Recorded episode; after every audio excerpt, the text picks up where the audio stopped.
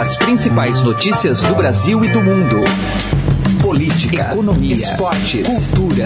Informação com a credibilidade do maior jornal do país. Estadão Notícias. Olá, seja bem-vindo e também bem-vinda ao Estadão Notícias, nosso podcast com análises, entrevistas e informações sobre os temas mais importantes do momento no Brasil e no mundo. Eu sou Raíssen Abac e a edição de hoje dá sequência à série especial com balanços sobre o ano de 2017 e projeções para 2018. São entrevistas e debates que você está acompanhando aqui nas mais diversas áreas de cobertura. Política, economia, cultura, segurança pública. E o programa de hoje analisa possíveis cenários para a eleição presidencial do ano que vem, no momento em que há sinais de crise na democracia representativa e de contestações ao atual sistema político desgastado pelas sucessivas crises dos últimos quatro anos. O voto poderia ser uma resposta a esse clima geral de descontentamento com a política? Nesse contexto, há incertezas sobre o rumo do eleitorado, a capacidade de renovação dos quadros políticos e o poder de influência do ativismo digital, principalmente por meio das redes sociais. E há ainda a indefinição sobre a situação jurídica do ex-presidente Lula, que lidera as pesquisas de intenção de voto. E como se organizariam as forças de esquerda no caso de um impedimento da candidatura do petista? A polarização entre PT e PSDB poderia ser substituída por um cenário de pulverização do voto? E a economia poderia ser fator decisivo para a escolha do sucessor de Michel Temer? Para dar respostas a essas questões, convidamos a professora coordenadora da especialização em Direito Eleitoral do Instituto de Direito Público de São Paulo, o IDP São Paulo, Karina Cufa, e o colunista de política do Estadão, José Roberto de Toledo. No debate, conduzido pelo Emanuel Bonfim, também haverá uma análise das divergências na interpretação da lei da ficha limpa e dos riscos de propostas de radicalização política que ferem preceitos da Constituição brasileira. E um lembrete para você: além de assinar e ouvir via iTunes e aplicativo no Android, você também pode seguir o Estadão Notícias nas plataformas de streaming Deezer e Spotify. Em ambas, basta procurar pelo nome do programa na busca e passar a acompanhar todas as nossas publicações. Para mandar seu e-mail, o endereço é podcast@estadão.com. Ouça e participe. Direto ao assunto, com José Neumann e Pinto.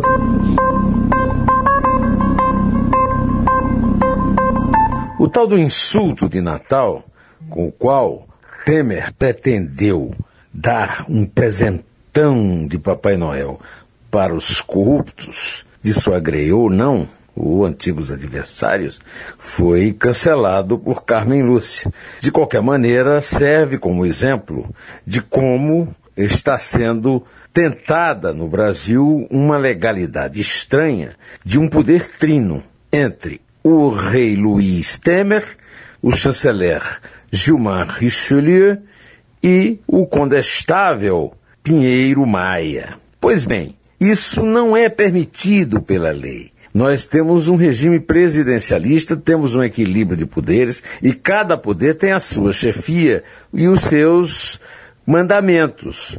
Temer é chefe do executivo, mas o Gilmar não é chefe do judiciário. Então é preciso que haja um plebiscito para que a população autorize ou não. Aliás, já houve dois. E a população manteve, em maiorias acachapantes, o sistema presidencialista. Temer, Gilmar e Maia comportam-se como aquele velho malandro, né? Que você dá a mão para ele e ele te puxa o braço. Só que eles vão além. O cidadão deu-lhes a mão e eles puxam o braço para um abraço de tamanduá, no qual nós, a nação, seremos sufocados. O ano de 2018 vai ser palco de uma briga permanente entre a cidadania espoliada e esses novos donos do poder que o usurparam na maior cara dura. José Neumann e Pinto, direto ao assunto. Estadão Notícias. Vamos agora entrar no tema central de hoje do Estadão Notícias: os cenários incertos para a eleição presidencial de 2018, num debate comandado por Emanuel Bonfim. Eleições 2018, um debate que já se iniciou, evidentemente, no ano de 2017 e agora reserva fortes emoções para esse ano de 2018. Mais do que a consolidação da nossa democracia, paira no ar dúvidas sobre o rumo do voto e a capacidade de renovação dos quadros políticos.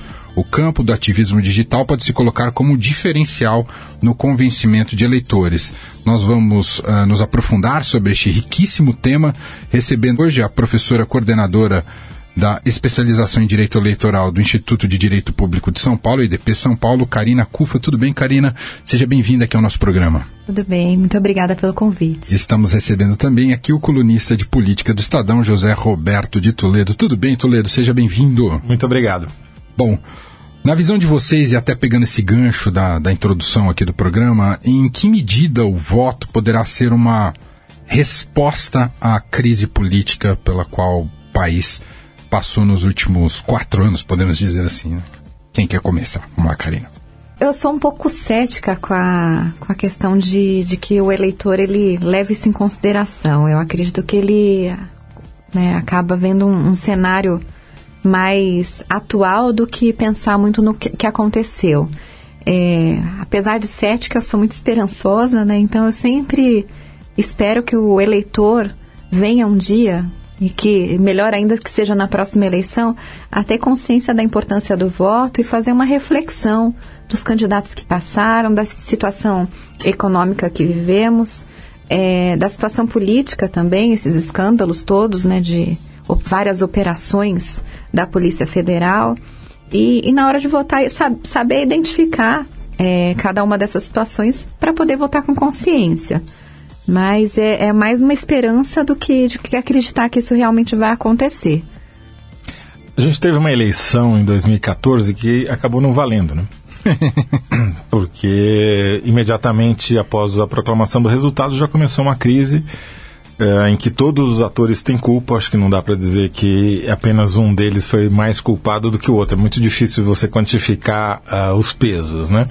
Seja de um lado a oposição imediatamente já tentando derrubar candidato, a candidata reeleita, seja a candidata reeleita mudando, a, adotando uma plataforma de governo diferente da plataforma de campanha e frustrando com isso a sua base eleitoral. Espero que em 2018 isso não volte a acontecer. É, embora o risco de você ter aberto uma porteira para perpetuar, perpetuar uma situação em, de contestação permanente do sistema não seja pequeno.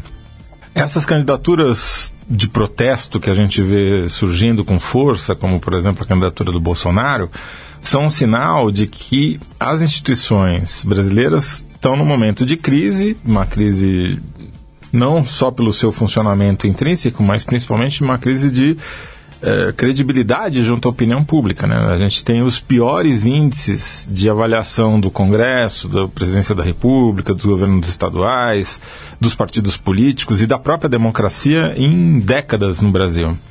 Então, 2018 teria a oportunidade de tentar reverter esse quadro, mas uh, é muito cedo para dizer. Falar que a democracia representativa está em risco seria um pouco alarmista? Olha, ela está, não sei se em risco, mas certamente em crise, né? Porque o discurso militarista, o discurso antidemocrático, o discurso que inventa essa figura da intervenção militar, que, citando a Constituição, uma coisa que não existe, que chama-se, o nome disso é golpe. é, enfim, tudo isso é sinal, não é uma coisa que surgiu do nada, né? Paralelamente, você tem alguns fenômenos que acontecem no mundo inteiro desde 2011, que são essas revoltas populares que têm como motor as mídias sociais. É, desde as revoltas em Londres, desde a Primavera Árabe, que terminou no inverno terrível, é, você tem esses movimentos que são articulados através das mídias sociais, que é um instrumento novo que não existia antes, que permite a articulação de grupos grandes de pessoas contra alguma coisa. E a democracia foi um dos alvos e a gente está pagando o preço disso hoje. Então, como esse, essas mídias sociais vão interferir nessa eleição é a grande pergunta que sem resposta, na minha opinião, para as eleições de 2018 porque elas já têm uma penetração muito grande, né? 90% dos internautas brasileiros e os internautas aí está na faixa de 60% e 70% da população do eleitorado uh, tem acesso ao WhatsApp, 80% tem acesso ao Facebook e por aí vai. E essas mídias sociais elas têm uma, um efeito uh, viciante, né? As pessoas uh, interagem com o seu celular mais do que interagem com as pessoas ao seu lado, é, porque você tem uma dose de dopamina ali um, que vai estimulando o cérebro toda vez que você toca na tela. É meio um efeito pavloviano, viramos todos ratinhos de laboratório. Então, qual o efeito que isso terá sobre uma campanha eleitoral? Acho muito difícil de prever. E do ponto de vista jurídico, então, o desafio é tremendo. Sim, tudo vai depender né, do, do cenário jurídico, inclusive do, do ex-presidente Lula. Né? Se tiver é, uma decisão definida, né, uma, uma liminar, ou não tiver nenhuma decisão de segunda instância, é, fica mais fácil para ele sair candidato. Agora, se tiver uma decisão de segunda instância e não tiver nenhuma decisão é, liminar suspendendo aquela decisão, é um cenário muito complicado que vai ser criado, né? Porque a atual legislação ela permite que o candidato é, saia é, se, é, faça todos os atos de campanha, né? Ele seja candidato com uma situação subjúdice. E, e, falar nisso num município já é complicado, imagine isso numa campanha para presidente, que tem reflexos, assim, até externamente, né? Então é, é uma situação muito complicada, a gente não sabe é, como que isso vai acabar redundando, é, porque vai começar o jogo com uma situação incerta. É efetivamente candidato? Não é? Então imagine um cenário de o ex-presidente Lula ganhar a eleição e não poder ser empossado. Né? Imagine o Brasil ter uma nova eleição porque a, ele não poderia sequer sair candidato.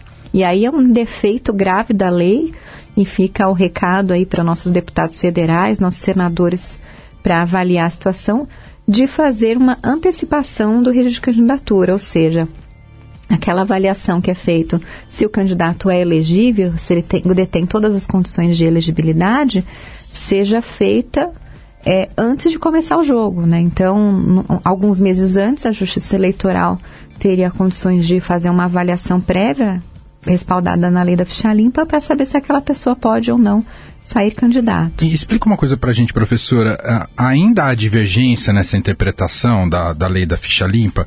Claro que a jurisprudência hum. diz que em segunda instância, em órgão colegiado, fica inelegível e tal.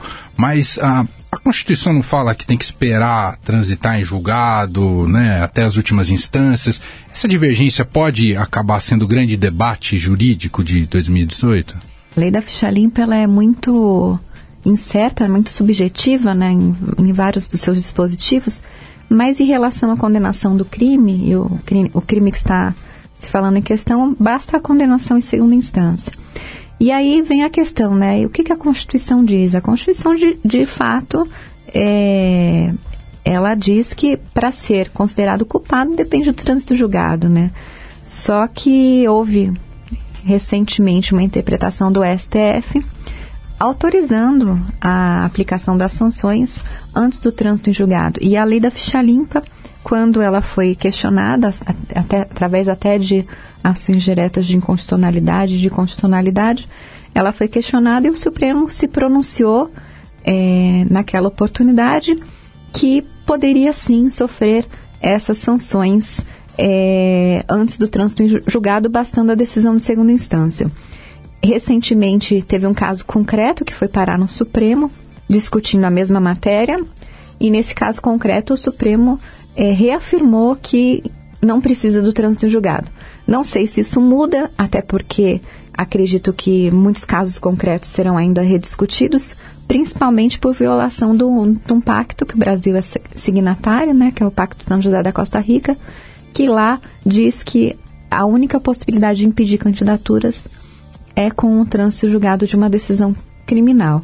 Né? Então, se o Brasil é signatário de um pacto internacional, ele deveria né, ter leis que seguissem esse pacto. E aí vai caber ao Supremo decidir se, se o pacto é, é, é está sendo recepcionado né, na, na, legislação e em que grau, né? Acima da Constituição, abaixo, né? Toledo, e com relação à organização das forças políticas por conta dessa insegurança do Lula e até esse cenário que é curioso, né? Pensar numa esquerda que ainda depende do Lula para conseguir ter projeção de poder, eh, não sei se se imaginava poder ter uma superação do Lula nessas próximas eleições. Como é que você enxerga esse xadrez, no campo da esquerda especificamente? Você tem um terço do eleitorado que está tamponado pela candidatura do Lula. Ou mais, né? Quer dizer, 35% do eleitor, dos eleitores, segundo a Datafolha e Ibope, uh, declaram voto nele. E esse percentual cresceu nas últimas pesquisas, lentamente, mas cresceu. Isso cria uma situação de fato, que depende de todas essas coisas que a professora acabou de explicar do ponto jurídico, ou seja, não vão ter definição, a meu ver, até a reta final da eleição.